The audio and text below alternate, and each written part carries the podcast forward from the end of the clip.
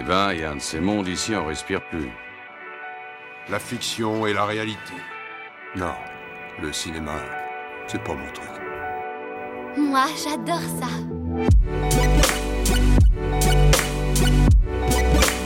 C'est vraiment un navet, ce film. Je trouve bon, moi, ce film.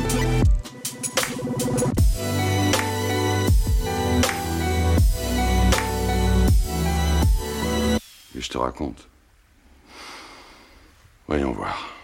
Bonjour, bonsoir et bienvenue à l'Hôtel Adriano, le podcast où nous vous faisons découvrir ou redécouvrir le cinéma d'animation japonais. Je m'appelle Boris et je vous retrouve comme d'habitude avec Julien, mon comparse de l'autre côté de l'écran. Comment ça va? Eh ben ça va, ça va, un peu fatigué, mais bon, euh, content quand même de- d'entamer ce, ce film dont tu me parlais depuis très longtemps, Boris. Oui, aujourd'hui on, on vous parle du premier véritable raté du studio Ghibli qui, dans sa quête du successeur d'Hayao Miyazaki, a décidé de propulser son fils aux commandes d'une adaptation pour son tout premier film. Et malgré un bon résultat au box-office, la pression sur les épaules du jeune Goro Miyazaki et les attentes du public étaient bien trop grandes pour créer une œuvre digne de son illustre paternel.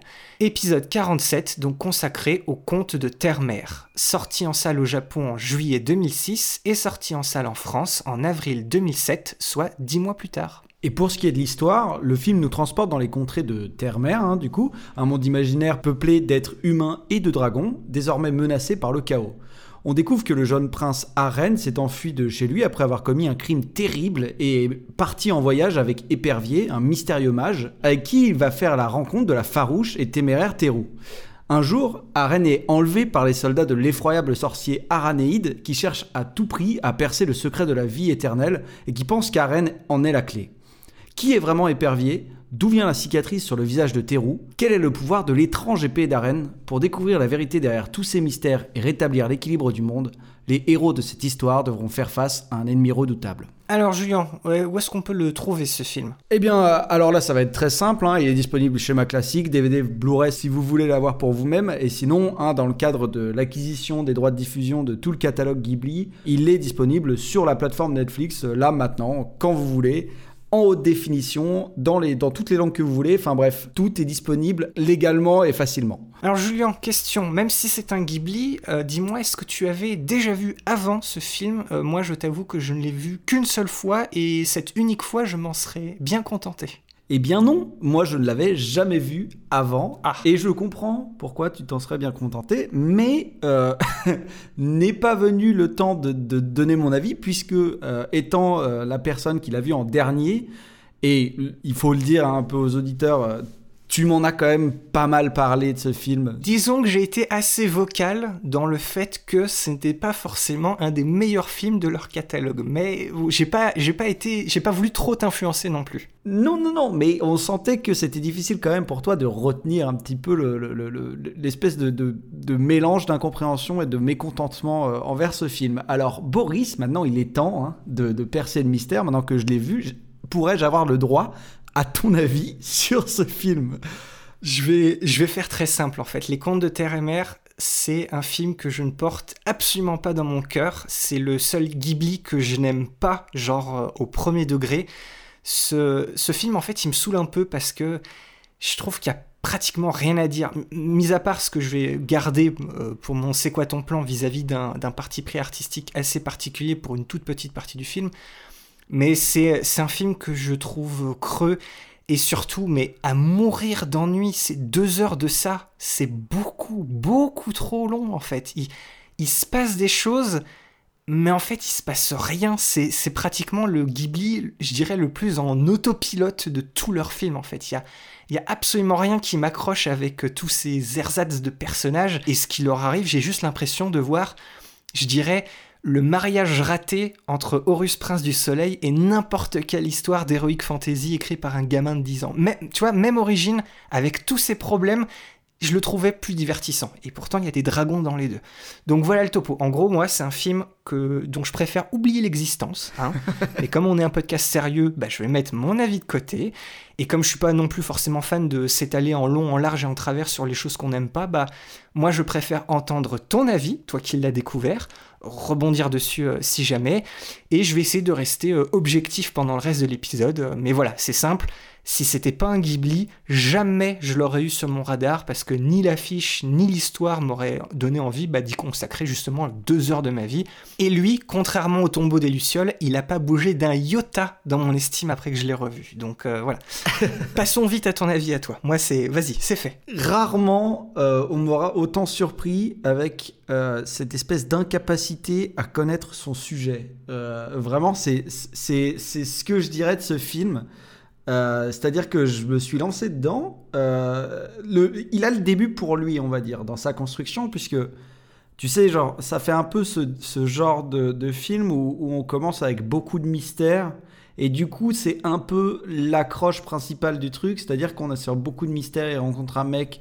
Voilà, on, en a parlé hein, dans, le, dans, le, dans le résumé, quoi. Il y a plein de questions très vite euh, dans le film, directement. Et ces questions-là, ne sont jamais répondus, et même pire que ça, pire que ça, le film se fait des diagonales et des espèces de parenthèses incroyables sur des choses qui n'ont rien à voir avec le film, et pendant une première partie du film, tu suis ces trucs-là en te disant, ok, on va prendre chacun de ces éléments et on va les ajouter à la trame et à peut-être le mystère global, parce que peut-être que tous ces trucs, justement, il est en train de construire un truc et tout va se converger après.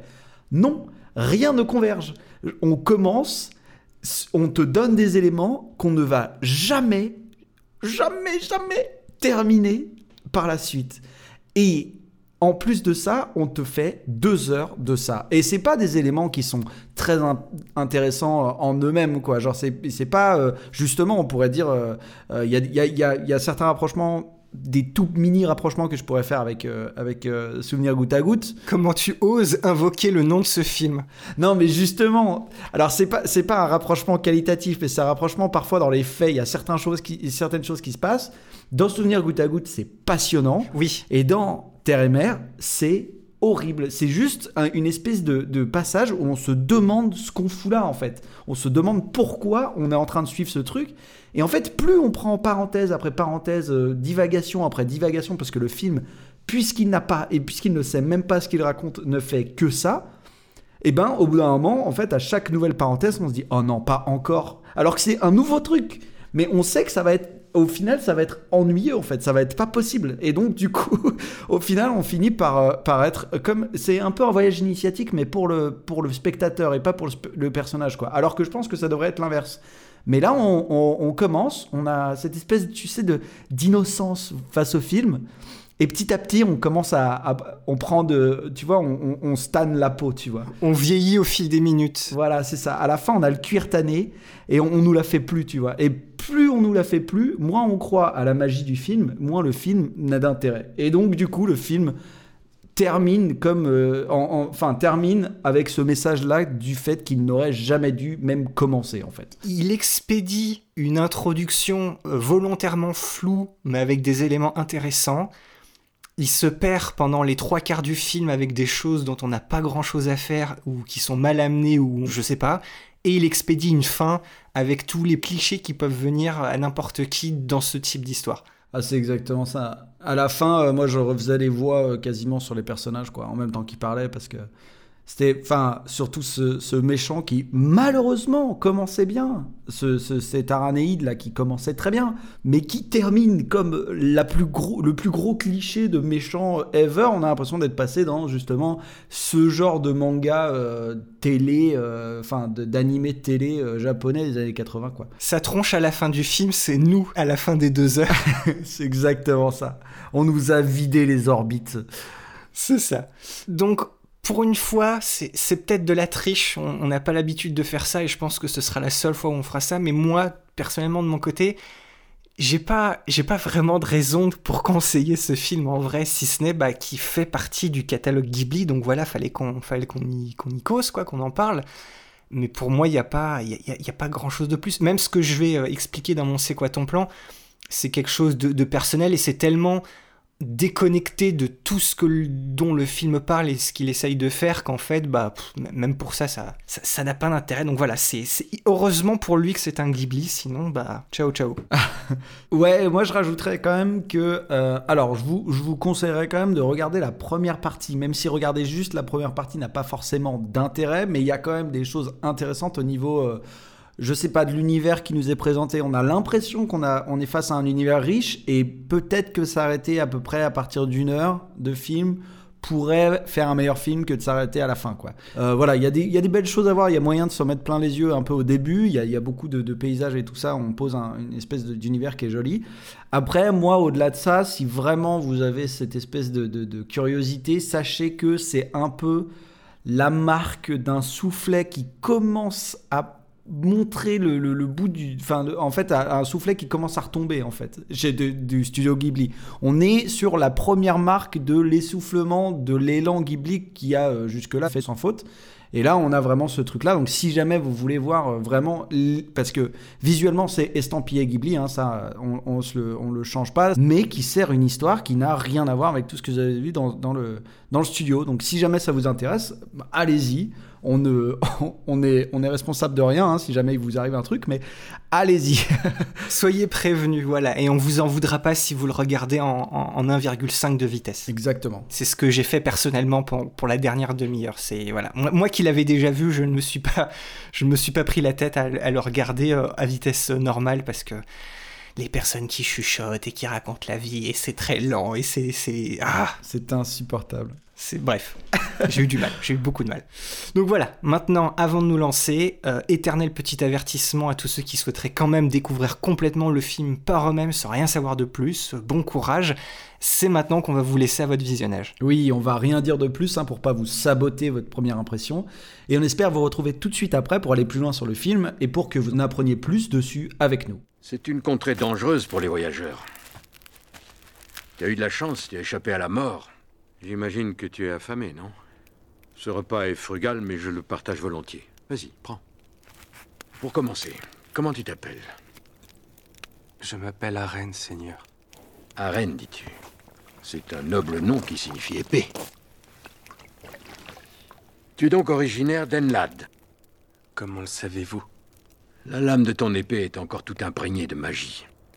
Et dans l'état où tu es, je doute que tu aies encore la force de la dégainer.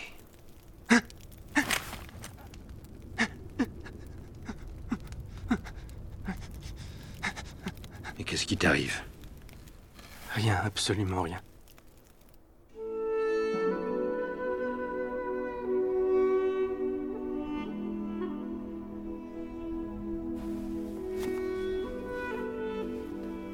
Arène, si tu n'as pas encore décidé où aller, pourquoi ne pas venir avec moi?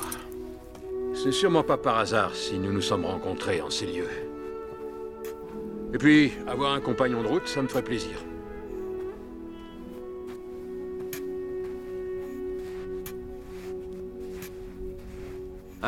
Alors, qu'est-ce que tu décides Vous, vous ne m'avez pas dit votre nom Appelle-moi Épervier.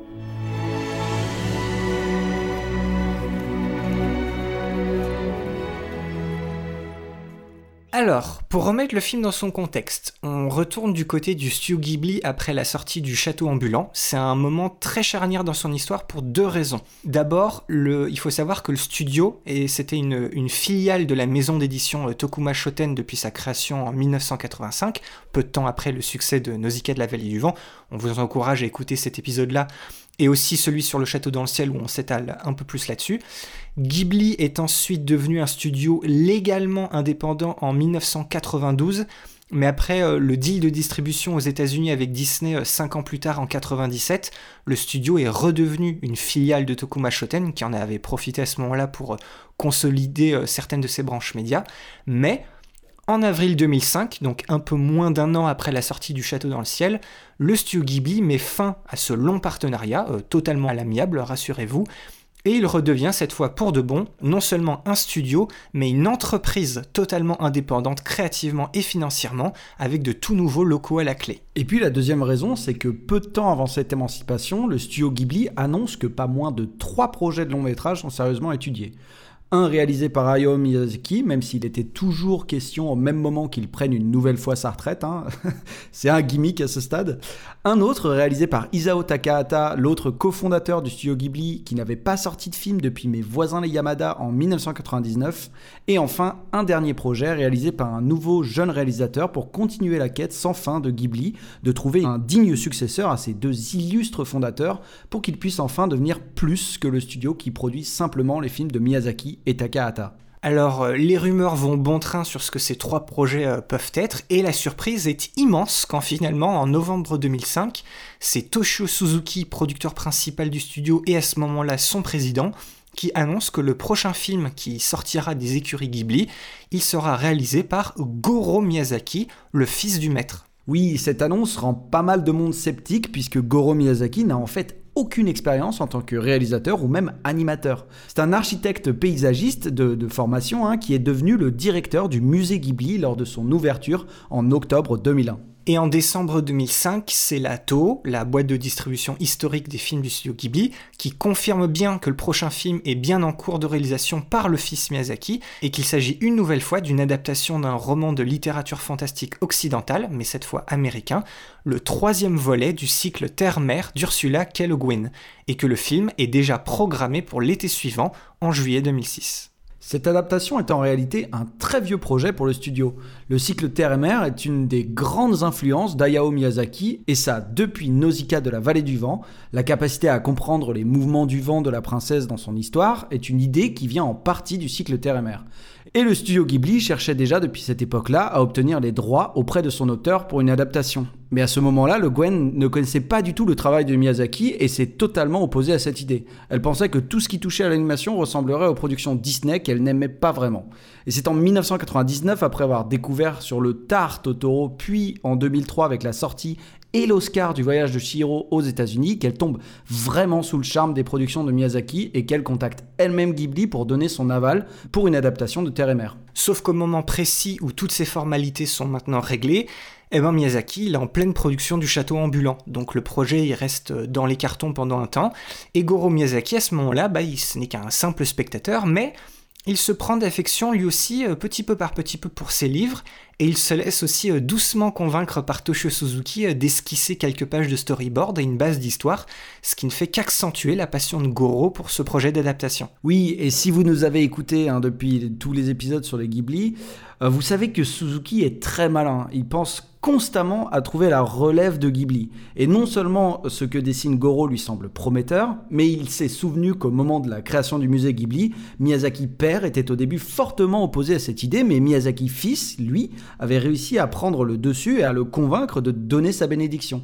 Pour Suzuki, il était clair que Goro avait ce qu'il fallait en lui pour venir à bout d'un long métrage. En plus de ça, ce projet représentait pour Goro euh, l'opportunité de faire la paix avec l'idée qu'il était euh, lui aussi réellement attiré par l'animation, et ça, même si son père en était euh, un des plus grands noms dans le monde et que ses relations avec lui n'étaient pas forcément au beau fixe. Et c'est à 37 ans, hein, le même âge que son père, euh, lorsqu'il a lui aussi réalisé son, son premier film, Le Château de Cagliostro, qu'il allait enfin sauter le pas avec un projet qui lui parlait profondément. Alors, c'est presque inutile de le préciser, mais quand le projet démarre réellement début 2005, Hayao Miyazaki est complètement opposé à l'idée que son fils réalise non seulement un long métrage d'animation, mais en plus de ça qu'on lui confie le projet après lequel il court depuis pratiquement 20 ans. Toshio Suzuki tient bon et continue de placer sa confiance en Goro. Et même les animateurs de Ghibli, qui étaient eux aussi sceptiques vis-à-vis de ce choix, sont rapidement rassurés en voyant la qualité des premiers storyboards du fils Miyazaki.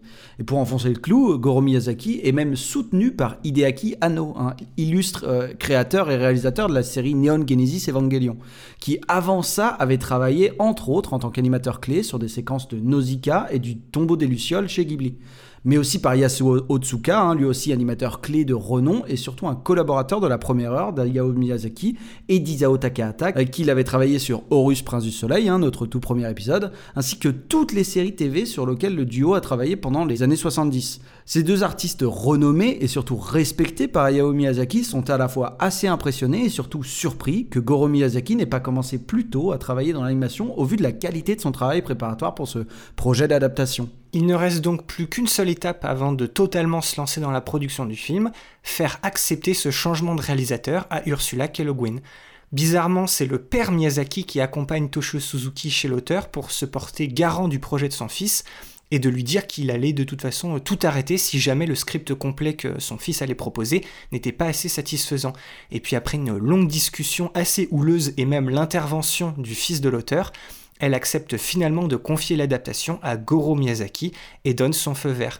Mais ce qu'elle ne sait pas, c'est que Hayao Miyazaki et son fils sont toujours totalement en froid, et en réalité, euh, le père n'a aucune intention de s'impliquer de près ou de loin dans le projet de son fils. Pour le meilleur ou pour le pire, il va lui laisser carte blanche. Goro Miyazaki travaille donc à la conception du storyboard et de la réalisation du film, mais il est aussi co-auteur du scénario avec Keiko Niwa, celui qui avait été en charge de l'histoire du téléfilm Je peux entendre l'océan en 1993 chez Ghibli.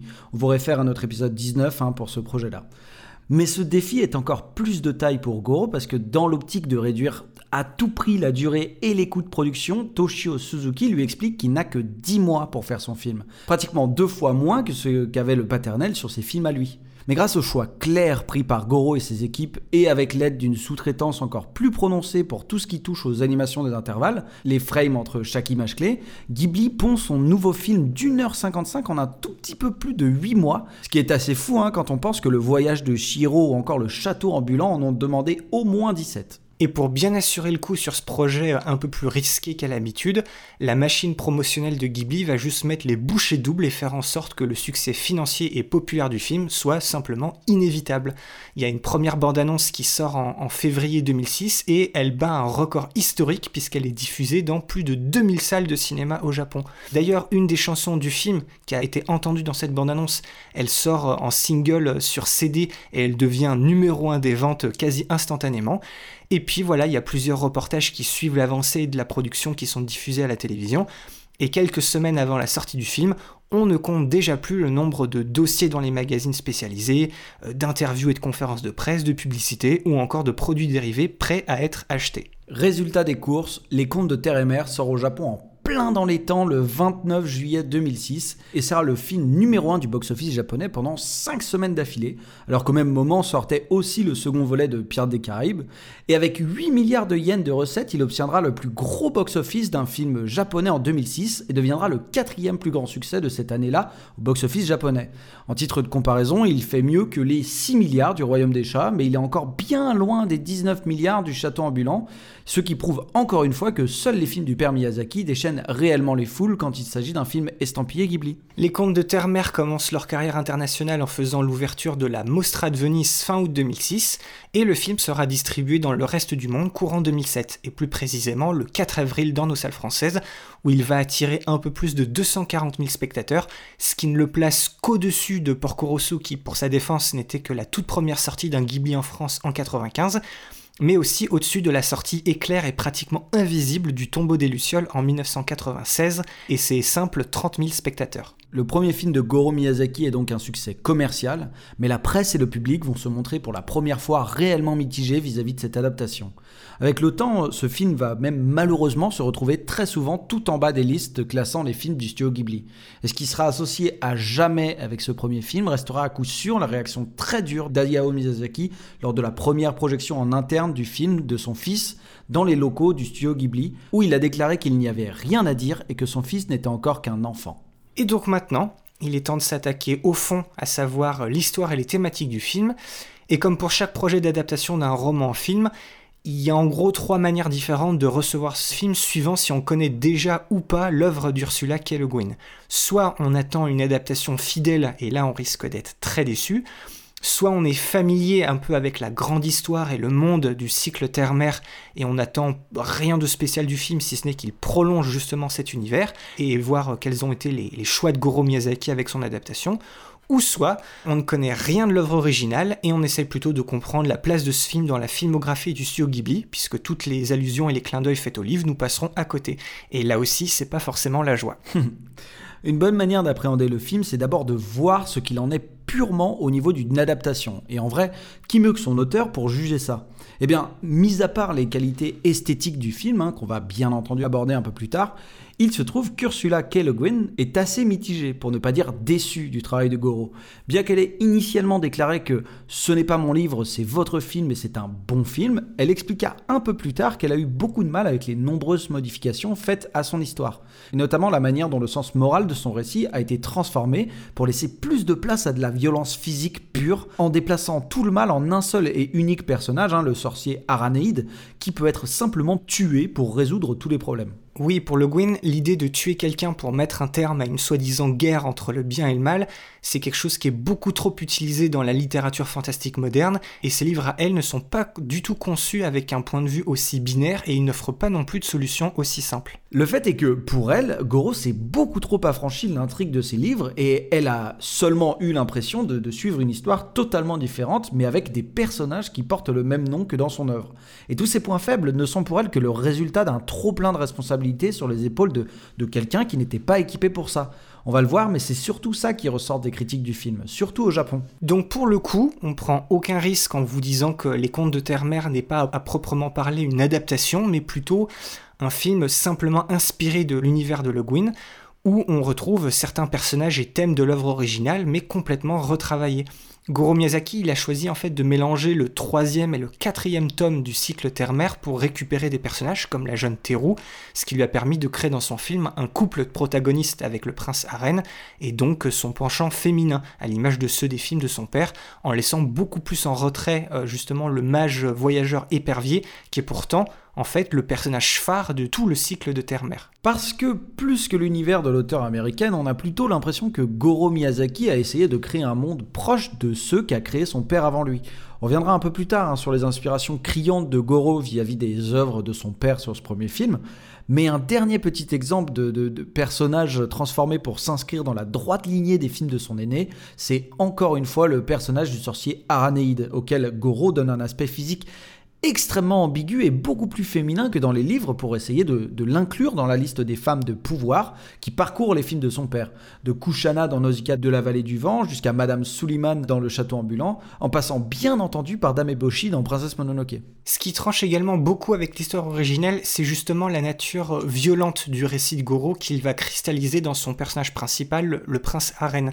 Il lui invente des instants de colère et de brutalité complètement inédits qui contrastent pratiquement en tout avec le personnage imaginé par Le Guin, qui est certes angoissé par la mort, mais complètement incapable de commettre les actes qui nous sont montrés euh, au cours du film. La bataille de fin de film en est un exemple, où Goro en profite même aussi pour inventer l'idée que le prince Aren ne sortira euh, l'épée de son fourreau uniquement qu'à ce moment-là, pour nous évoquer euh, discrètement la légende d'Arthur et d'Excalibur, l'épée coincée dans le rocher. En fait, audacieusement ou pas, Goro Miyazaki décide de conserver les personnages et les grandes lignes qui parcourent le cycle de Terre-Mère, comme le déséquilibre du monde, la peur de la mort ou encore la présence d'une drogue particulière appelée la Asia, chez laquelle bien trop de monde commence à prendre refuge, malgré le fait qu'elle place ceux qui la consomment dans un état végétatif qui les amène justement vers une mort lente.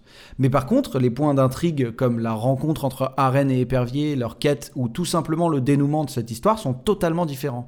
Ce qui nous permet de faire remarquer un autre grand changement apporté par Goro, peut-être encore une fois dans l'optique de rendre le film plus Ghibli, c'est-à-dire qu'il place l'action de son film dans la campagne bien verte d'une terre inconnue et laisse complètement tomber la mer qui est une partie intégrale du monde de Terre-Mer et de la véritable odyssée d'Épervier et d'Arène dans les livres de Le Guin. Toute une batterie de changements donc, mais on ne peut pas vraiment prendre en défaut Goro Miyazaki là-dessus parce qu'il est censé adapter en un film de même pas deux heures un tome charnière d'un cycle de romans qui est l'aboutissement d'une histoire très complexe et très dense, en plus d'être beaucoup trop verbeuse pour pouvoir directement le mettre en scène tel quel, d'une manière visuellement intéressante. Son job, c'était surtout de raconter une histoire cohérente et surtout compréhensive par tous, lecteurs et lectrices du roman ou non, à chacun de juger s'il y arrive ou pas. Et c'est pour ça qu'il va réellement se concentrer sur une thématique principale dans son film, celle du double, qui est présente dès le tout premier livre du cycle Terre-Mère. Dans ce livre, intitulé Le sorcier de Terre-Mère, on suit justement Épervier, encore un jeune apprenti sorcier qui fuit constamment une ombre qui se trouve être en réalité la part maléfique de son être, qu'il ne vaincra qu'au final après avoir accepté le fait que son pire ennemi est une part de lui-même. Il reconnaît sa part d'obscurité et devient un humain dans sa totalité, y compris sa part d'ombre. Le vrai thème de ce livre est donc le combat que l'on mène contre soi-même, une idée qui a d'ailleurs influencé énormément de livres et de films plus ou moins fantastiques, hein, comme par exemple Star Wars et son concept de côté obscur de la force. Le, premier livre du, du cycle TRMR sort à la moitié des années 60, hein, plus de 10 ans avant le film de George Lucas ou bien encore dans le film et surtout le manga de Nausicaa de la vallée du vent. On en parle bien hein, dans notre épisode 6 de cette idée de lutte avec soi-même. Et du coup, dans le film de Goro Miyazaki, c'est le prince Aren qui va fuir constamment sa part d'ombre. Ici, il ne va pas refuser son côté maléfique, mais sa propre mortalité, ce qui va justement provoquer chez lui ce déséquilibre qui va l'amener euh, aux accès de violence dont on parlait juste avant. Une instabilité et un conflit pour le coup intérieur qui se veut être aussi le reflet d'un monde extérieur troublé, apeuré et qui a également peur de sa propre mortalité en reniant le principe même du cycle de la vie. Et sur ce point particulier, le film de Goro Miyazaki et les livres d'Ursula K. Le Guin se rejoignent en laissant de côté l'omniprésence de la magie dans les conflits des récits de fantasy pour se concentrer sur quelque chose de beaucoup plus spirituel et profond en créant des ennemis intérieurs, le mal qui ronge le sorcier Aranéide, Teru qui cache sa véritable nature et Aren qui refuse l'idée de la mort. Et c'est ce mal intérieur hein, de chacun qui provoque le déséquilibre du monde de Terre-Mère et qui ne peut être vaincu que lorsqu'on accepte le fait que notre plus grand ennemi est tout simplement en nous. Donc si on devait trouver la thématique centrale de ce film vis-à-vis -vis de ça, ce serait l'équilibre du monde en général et comment il faut aussi faire avec la part de lumière et d'ombre en chacun de nous. Voilà, à travers cette lutte du film, on pourrait peut-être entreapercevoir une, une possible métaphore de notre société moderne qui cherche à tout prix le contrôle sur la nature intrinsèque du monde au mépris de son équilibre et que pour trouver la paix et la stabilité, qu'elle soit intérieure ou extérieure, il faut encore une fois accepter sa part d'ombre et le fait que l'homme n'est qu'un élément éphémère au sein d'une nature qu'il dépasse. Donc tout ça, c'est pour la partie adaptation. Et maintenant, on va regarder du côté des autres inspirations de Goro et de ce qui s'en dégage. Et c'est peut-être ça qui a fait le, plus de mal au film, parce que pour sa promo au Japon, Ghibli a particulièrement insisté sur le fait que c'est le fils du vénéré Hayao Miyazaki qui était aux commandes. Et donc forcément, ça a amené tout le monde à faire des comparaisons entre les contes de Terre-Mère et les différentes réalisations d'Hayao ce qui en soi hein, n'est pas forcément la manière d'un plus impartial de juger une œuvre d'animation japonaise. Mais le fait est que c'est quand même un film Ghibli, donc il y a certains standards de qualité à respecter, même pour un premier film. La question étant bien évidemment, faut-il forcément avoir le niveau du paternel Miyazaki pour prétendre à la réalisation d'un long métrage du studio? Ce qui est sûr, c'est que visuellement, l'univers et le style du film de Goro se rapprochent énormément de ceux de son père, avec beaucoup d'écho surtout à Nausicaa. Mais en réalité, l'une des plus grosses sources d'inspiration de Goro qu'il assume au passage totalement en l'accréditant même au générique de son film, elle se trouve dans Le Voyage de Shuna. C'est une nouvelle illustrée de presque 150 pages d'Ayo Miyazaki qui a été publiée dans le magazine Animage en 1983 c'est un manga capital qui va être justement à l'origine de nombreuses idées de choix visuels pour Hayao Miyazaki lorsqu'il créera le manga et le film Nausicaa de la vallée du vent, mais aussi par extension Princesse Mononoke. On en touchera deux mots dans la partie euh, esthétique de l'épisode d'ailleurs. L'influence d'Hayao Miyazaki dans les contes de Terre-Mère ne s'arrête pas là, et on peut trouver tout un tas de motifs qui lui sont propres, hein, comme par exemple l'utilisation d'une masse noirâtre et visqueuse dans laquelle Aren se noie dans un cauchemar qui rappelle le sans-visage du voyage de Shihiro, et bien entendu les sbires de la sorcière des Landes dans le château ambulant. Ou encore un parallèle évident entre Aren et Ashitaka dans sa, dans sa manière d'être consumé par la colère et par le mal en attaquant sauvagement ses ennemis. Et on a même le droit à un callback assez inattendu où Goro rend carrément hommage à Horus, prince du soleil, en reprenant à un moment donné l'attaque des loups qui ouvre le film d'Isao Takahata. Je me disais bien que cette histoire de loup me disait quelque chose. C'est peut-être pour ça que j'ai pensé à, Horus tout à l'heure dans mon, dans mon avis. L'attaque des loups, c'est vrai, le truc qui ouvre le film. J'ai presque envie de re-regarder Horus pour voir s'il a fait un, copier-coller euh, plan par plan. Ah, c'est possible. On peut donc se poser euh, pas mal de questions quant au sujet de l'originalité de Goro Miyazaki et croire qu'il va seulement se placer comme le digne héritier et le perpétrateur du style Miyazaki des premières années Ghibli, comme une sorte de retour aux sources mais on attend forcément d'un nouveau réalisateur bah, qu'il propose sa vision et son identité à lui dans son film, et pas qu'il agisse comme une sorte de clone. Et même si on verra que visuellement parlant, le film de Goro ne peut pas échapper aux traits caractéristiques des films de son père, surtout dans le visuel des personnages, et que l'équipe artistique, bien que toujours aussi talentueuse, ne réinvente rien du tout sur ce film, et en même temps, c'est pas avec un délai de 8 mois qu'on peut changer tout ça du jour au lendemain, c'est en fait avec le ton de son film que Goro va s'éloigner de tous les films Ghibli précédents et tenter d'imposer sa propre vision artistique en tant que réalisateur. Les Contes de Terre-Mère est un film résolument à l'image de son anti-héros, inquiétant, sombre et rongé par l'angoisse. Et il ne faut pas longtemps pour s'imaginer le prince Aren comme une sorte de double de Goro Miyazaki à ce moment-là de sa carrière, en pleine quête d'identité. Ce qui rend le début du film où Aren poignarde son père le roi encore plus euh, métaphorique d'une certaine manière et peut-être un peu too much, c'est une scène qui a été totalement inventée par Goro, où on a juste l'impression qu'il veut nous dire que lui aussi, il va tuer symboliquement son père pour pouvoir euh, régner. Et par régner, euh, j'entends pouvoir créer ses propres œuvres. Un ton très sombre d'emblée, donc, un film aussi complètement dénué de toute forme d'humour, là où même le tombeau des Lucioles de Takahata essayait de nous faire sourire ici et là à travers quelques scènes du quotidien encore heureux de Seita et sa petite sœur Setsuko. Et puis pour finir, un manichéisme inhabituel très présent. Si les personnages principaux ont tous une part d'ombre et de lumière, c'est bien le méchant de l'histoire, Arnéide, qui veut tout emporter dans sa folie dévastatrice, et il n'aura aucune rédemption possible à part enfin accepter sa mort. Avec Mouska dans le château dans le ciel, il n'y a rarement eu un méchant aussi marqué dans les œuvres de Ghibli. Donc voilà, qu'on le veuille ou non, Goro Miyazaki, il a été influencé par le travail de son père, ou peut-être qu'il a été assisté, conseillé par les équipes de Ghibli qui travaillaient habituellement avec lui, mais c'est clair qu'il y a beaucoup de similitudes et une forte impression de déjà-vu à pas mal d'endroits. Mais il a quand même réussi à imposer certains choix personnels qui diffèrent vraiment de la ligne directrice habituelle des films de son père et du studio Ghibli en général. Les Contes de Terre-Mère n'est donc pas un film parfait ou original, ses personnages sont loin d'être les plus charismatiques et travaillés du studio Ghibli, mais encore une fois, il faut bien avouer que Goro a fait de son mieux avec le matériau de base et le temps qu'on lui a donné pour sa toute première expérience dans le monde de l'animation. Ce qui a surtout été préjudiciable, c'est vraiment cet entre-deux entre la vision de Goro et l'influence monstre de son père qui ne satisfait au final pas grand monde. C'est un film trop miyazakien dans son inspiration, mais pas assez dans l'esprit. Et le conflit public entre le, père et le fils a donné énormément de matière à la presse et aux fans pour descendre le film, avait tant promis la véritable relève du grand maître.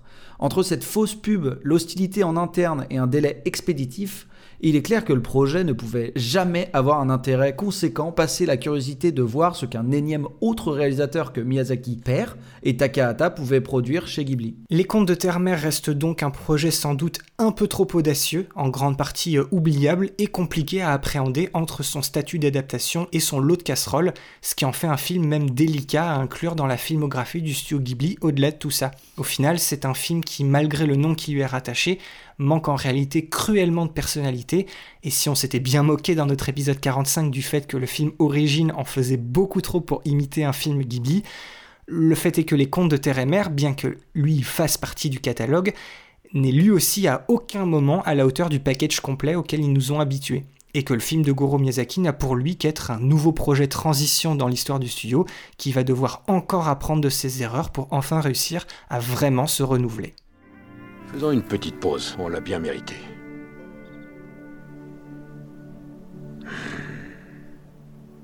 J'aime l'odeur de la terre fraîchement retournée. Dites-moi, Quoi, mon garçon? puisque vous êtes sorcier, je me demandais pourquoi. Ah, je vois. Puisque je suis sorcier, tu te demandais pourquoi je suis ici avec toi à labourer un champ comme un simple paysan. Oui. Écoute-moi bien, Reine. Tout ce qui existe dans ce monde dépend d'un juste équilibre et de l'harmonie entre les éléments naturels. Vent et océan, terre et lumière, animaux et végétaux, tous ces éléments fonctionnent de manière cohérente puisqu'ils ne détruisent pas leur propre équilibre. Or, l'homme d'aujourd'hui a pris le contrôle de ce monde pour le dominer. C'est donc à l'homme d'apprendre à préserver l'équilibre. C'est lui qui doit veiller à ce que la nature tout entière vive en parfaite harmonie. Tu sais que chaque chose a un nom véritable et le pouvoir de la magie, c'est le pouvoir de commander une chose quand on connaît son vrai nom. Mais exercé dans l'ignorance, ce pouvoir brise l'équilibre du monde. La règle primordiale, c'est de n'employer la magie qu'en cas d'absolue nécessité. Un magicien digne de ce nom ne doit jamais oublier cette règle. Vous avez bien travaillé, dites-moi. Vous devez être affamé. Je vous apporte un déjeuner bien mérité. Ça va aller, Arène, malgré tes blessures Tiens, mange ça. Tu auras besoin de toutes tes forces pour continuer à travailler. Madame Thénard, la fille, où est-elle? Oh, tu parles de Théro Elle m'a dit qu'aujourd'hui, elle voulait rester avec un agneau qui est né cette année. Et comme il n'est pas en très bonne forme, elle prend soin de lui. Après le fond, parlons un peu de la forme, à savoir l'esthétique et la réalisation du film. Et comme pour tout le reste, tout n'est pas acheté, mais Les Contes de Terre-Mère a aussi ses hauts et ses bas dans sa forme. Les équipes de Ghibli n'ont pas laissé tomber Goro avec son tout premier film, mais elles n'ont pas non plus sorti le grand jeu. Pourtant, l'ouverture du film offre plein de promesses. Une tempête en plein océan où, dans la plus pure tradition Ghibli, l'imagerie générée par ordinateur est totalement absente.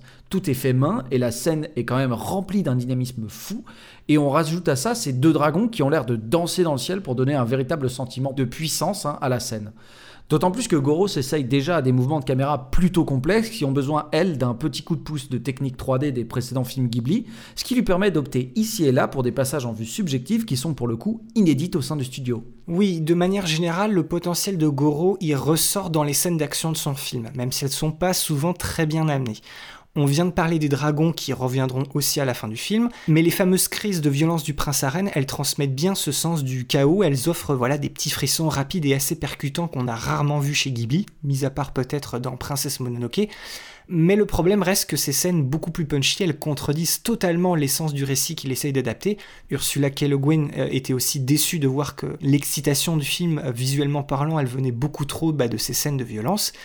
En fait, à chaque fois qu'une once d'atmosphère et de cohérence est établie, il y a toujours quelque chose qui retient et qui empêche véritablement le film de décoller. Et c'est là que l'inexpérience de Goro devient flagrante. Quand il n'y a pas d'action à mettre en scène, le rythme du film en prend un sérieux coup, et ce qui pouvait être facilement une aventure concise d'une heure vingt s'est en fait retrouvé étalé sur pratiquement deux très longues heures.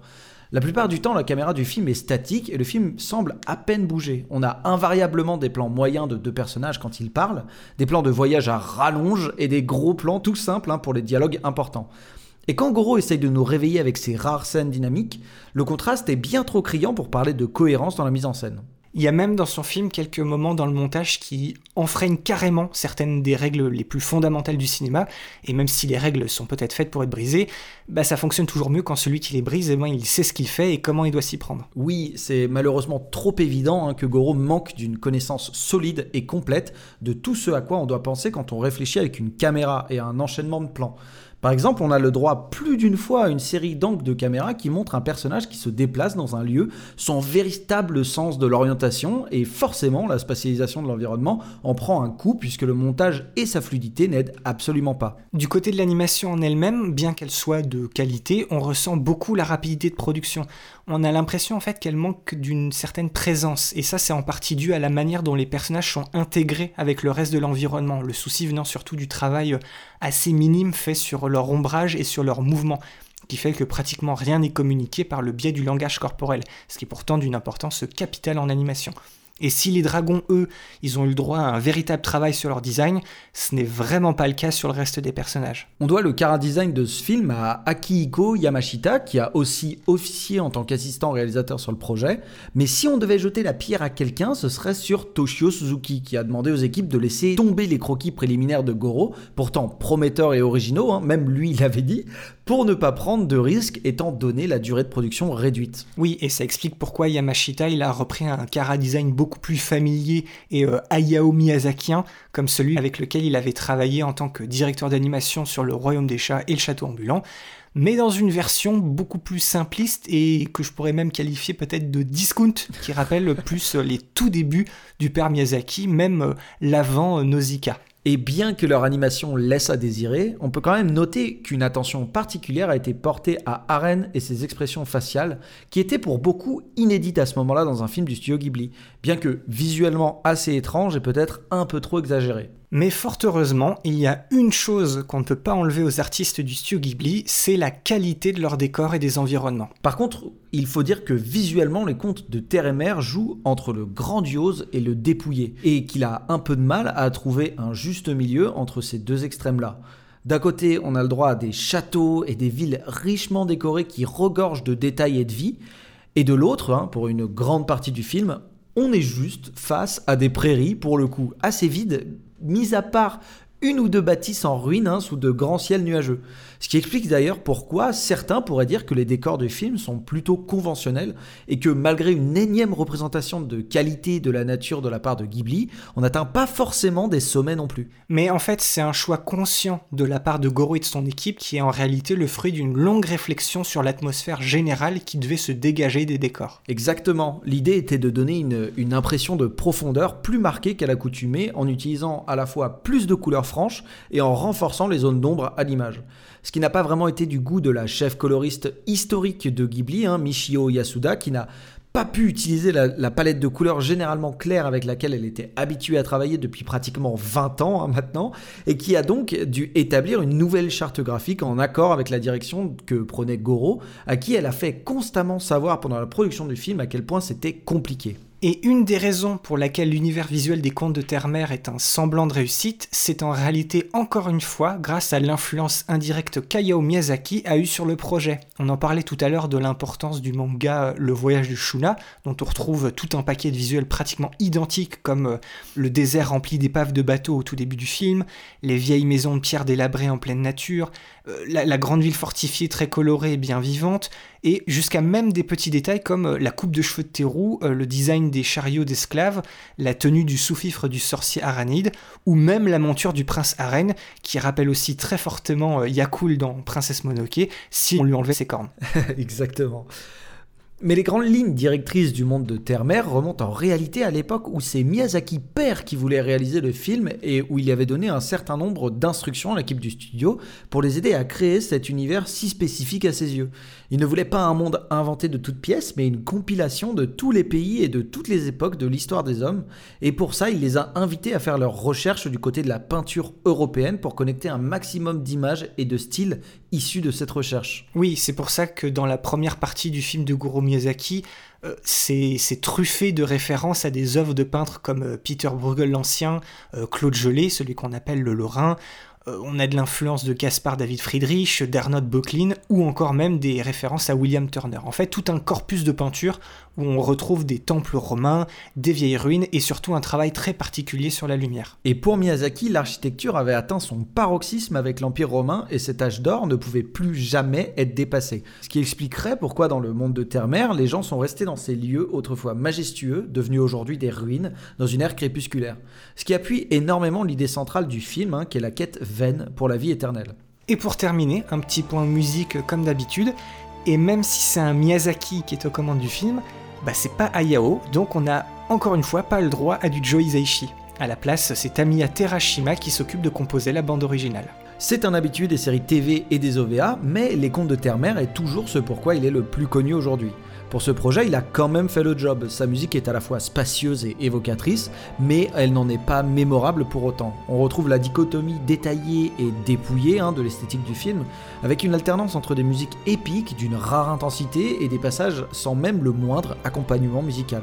Mais fort heureusement, Terashima il a eu la bonne idée de décoter le musicien et multi-instrumentaliste espagnol Carlos Núñez, qui a largement contribué à l'esthétique médiévale de la bande originale du film, en jouant sur la moitié des morceaux de la BO de l'ocarina, de la flûte, mais aussi de la gaïta. C'est une variété de cornemuse utilisée dans toute la péninsule ibérique et pour laquelle justement Núñez est un des instrumentalistes les plus reconnus. Faut quand même souligner qu'il y a eu deux albums qui ont découlé de cette collaboration, celui de la bande originale du film et un autre avec de nombreux morceaux inédits composés par Terashima et d'autres entièrement joués par Núñez.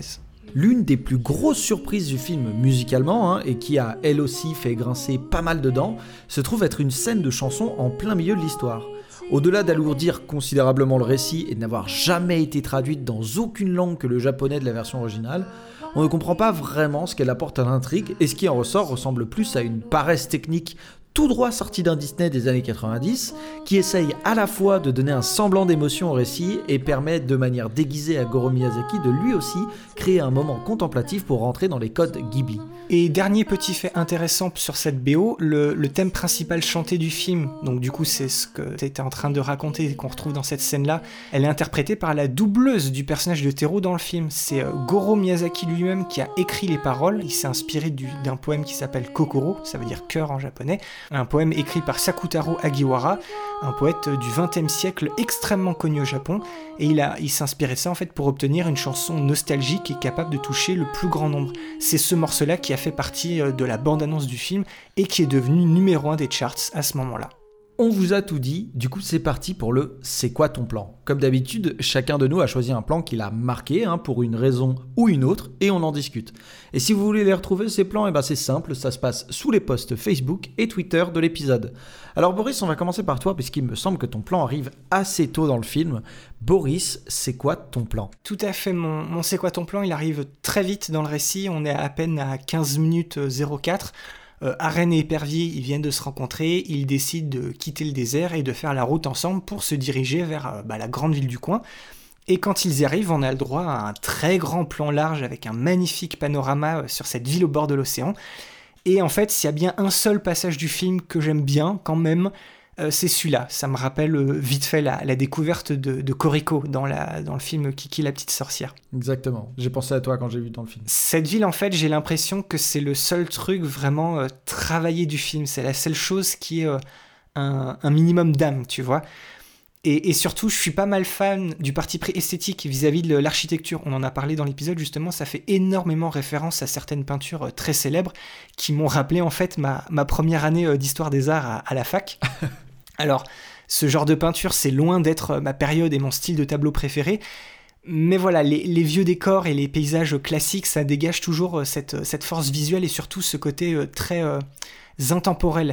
Et d'ailleurs, c'est drôle en parlant d'intemporel, parce qu'on a cité dans l'épisode le peintre Le Lorrain et Turner, mais petite anecdote, le tableau emblématique du Lorrain qui a inspiré l'esthétique de la vie du film à 100%, il a été peint en 1648, il s'appelle L'embarquement de la reine de Saba. D'ailleurs, Julien, je te l'ai envoyé sur Discord, c'est le tout premier tableau. Oui, je l'ai sous les yeux. Donc voilà, on est en plein dans un, dans un paysage mythologique euh, typique de la peinture classique. Et c'est justement ce tableau-là qui a aussi inspiré Turner plus de 160 ans plus tard, sur deux de ses tableaux, eux aussi parmi les plus connus. Euh, donc le premier s'appelle Didon, euh, construisant Carthage ou l'ascension de l'Empire carthaginois, qu'il a peint en 1815, et le déclin de l'Empire carthaginois en 1817. Et même si maintenant on est dans le plus pur style romantique, en fait, avec le travail très particulier de la lumière de Turner, eh bien on voit clairement la filiation et l'influence que ça a eu sur l'esthétique du film 190 ans après et du coup euh, plus de 350 ans après le tableau du Lorrain, comme quoi bah voilà, les ruines romaines c'est vraiment le truc intemporel. Hayao Miyazaki il a, il a eu le nez fin avec cette idée et Goro il a été euh, tout aussi malin bah, de reprendre cette idée-là. en fait tous ces, tous ces petits moments dans la première demi-heure du film où j'arrive à choper une, une référence artistique ou une bonne idée visuelle comme par exemple justement le, désert plein d'épaves du bateau qui est directement euh, lui tiré du voyage de Shuna, bah, je me dis ah ouais, bien, bien vu. L'idée, euh, visuellement, au moins, elle est cool. Mais voilà, ça va jamais euh, plus loin que ça. Et une fois qu'on part de la ville au bout de 25 minutes, bah, c'est terminé pour moi. Donc voilà, pour une fois, j'ai pas, pas vraiment cherché le plan qui résume tout le film. Sauf si tu veux que j'extrapole et que cette ville antique, bah, elle représente un peu l'univers d'Ayo Miyazaki et, et, son souci du détail euh, dans tous ses films et que Goro, lui, bah, il, y passe pendant 15 minutes avec ses personnages pour plus jamais y revenir pendant le reste du film. Et dans ce cas-là, ok, je tiens, je tiens une métaphore, et qu'elle soit valide ou pas, je m'en moque un peu. pour tout te dire, je vais pas trop me prendre la tête avec ce film-là en particulier. Non, oui, je suis, d'accord. Mais c'est vrai que, voilà, je vous ai dit dans, la, dans les, les raisons de le voir, euh, moi je, je, vous ai parlé de cette fameuse première partie, c'est bien évidemment un plan qui met venu en tête en fait quand je vous en parlais parce que c'est à ce moment-là en fait dans ce film bon on n'en est qu'à 15 minutes hein, calmons-nous mais même jusqu'à 20 minutes en tout cas tout ce passage dans, le, dans, dans, dans cette ville et tout ça euh, je me suis dit mais Ok, je vois pas trop ce que les gens lui trouvent d'horrible. Bon, après, je n'étais qu'à 20 minutes, hein, il restait encore euh, une heure et demie de film, et j'ai compris après coup.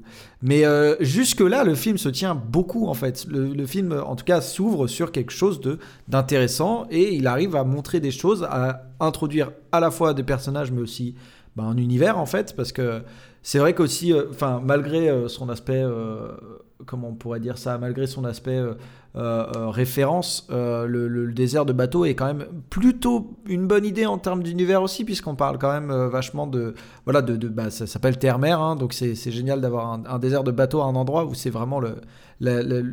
ça montre qu'il y avait de la mer ici et qu'il y en a plus, du coup. Mais voilà, il y a tout plein d'idées. Moi, je me suis dit, ah oui, ok, bon, ça c'est intéressant On va aller dans ce sens-là. Malheureusement, jamais on en verra la couleur.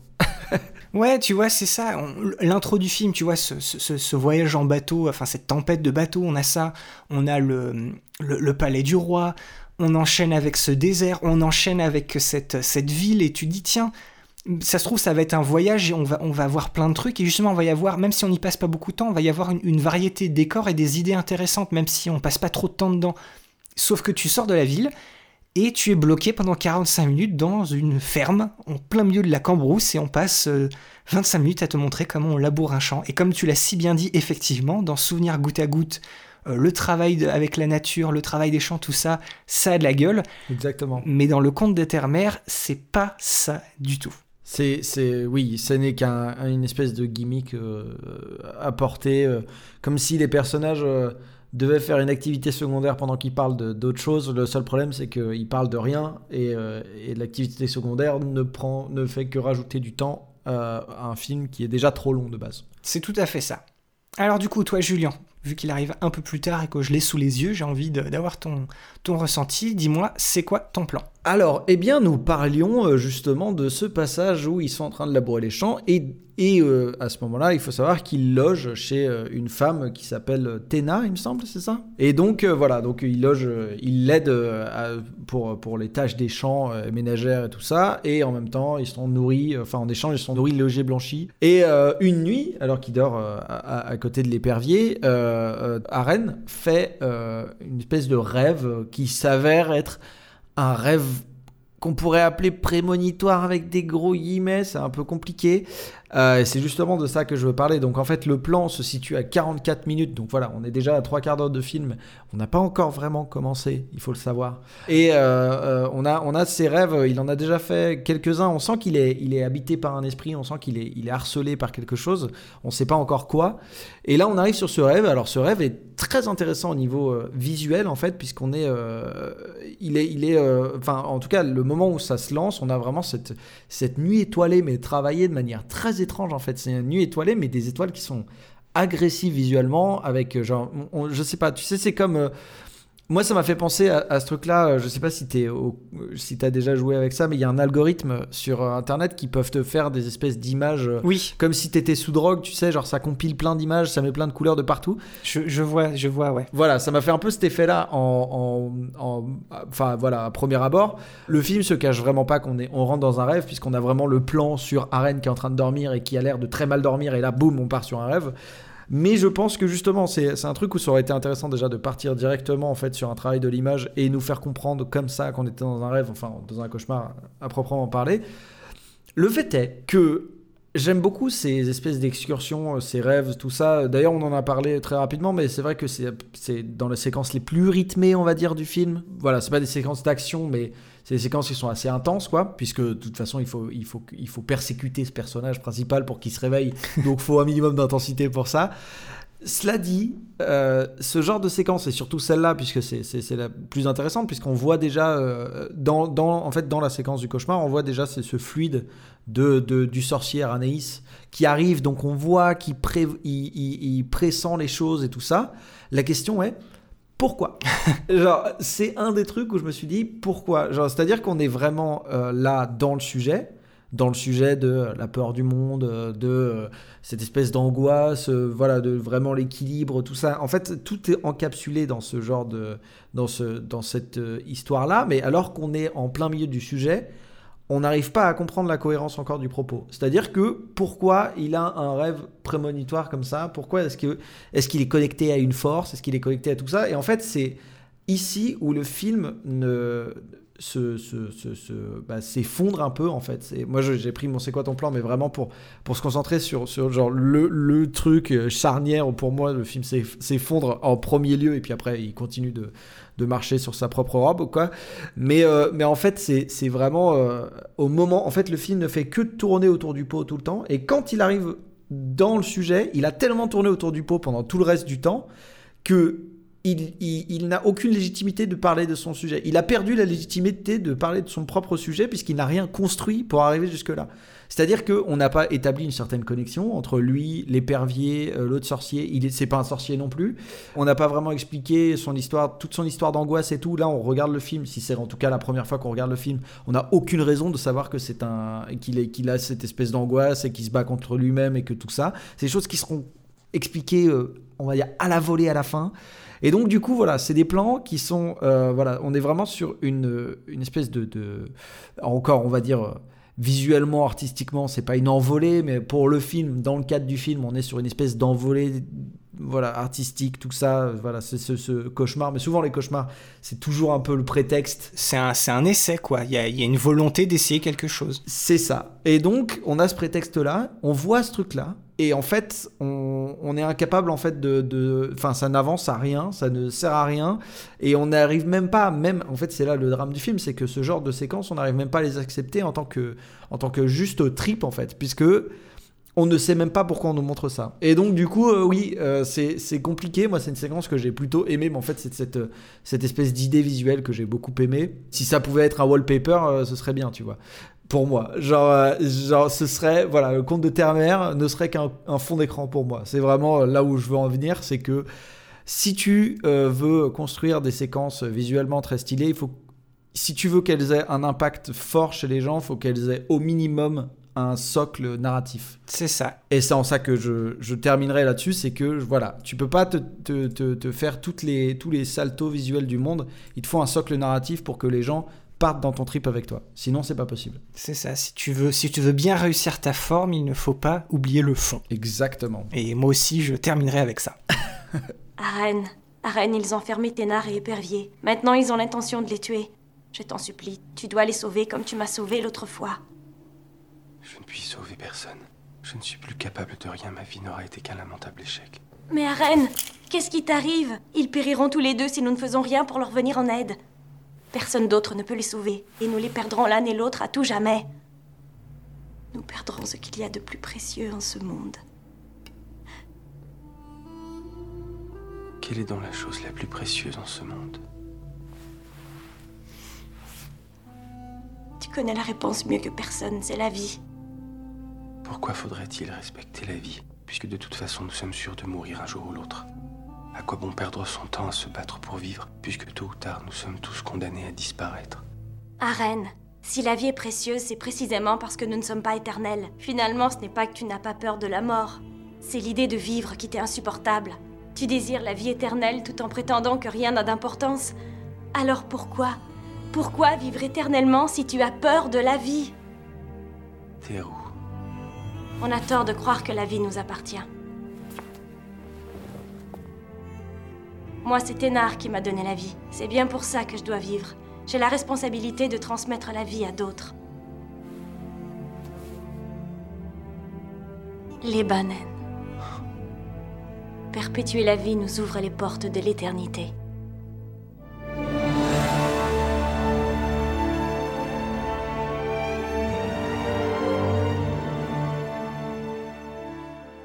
Et bien voilà, cet épisode sur les contes de terre-mère de Goro Miyazaki touche maintenant à sa fin. On espère que ça vous a plu et avoir quand même éveillé votre curiosité pour découvrir ou redécouvrir ce film. C'est euh, un premier essai risqué mais plutôt bancal de la part du fils Miyazaki qui a essayé euh, tant bien que mal de donner une vraie personnalité à un projet euh, trop ambitieux pour ses épaules et qui avait été beaucoup trop vendu sur sa filiation avec le grand maître incontesté du studio Ghibli avant toute chose. Comme toujours, vous avez notre Gmail et nos liens Facebook et Twitter dans la description de l'épisode.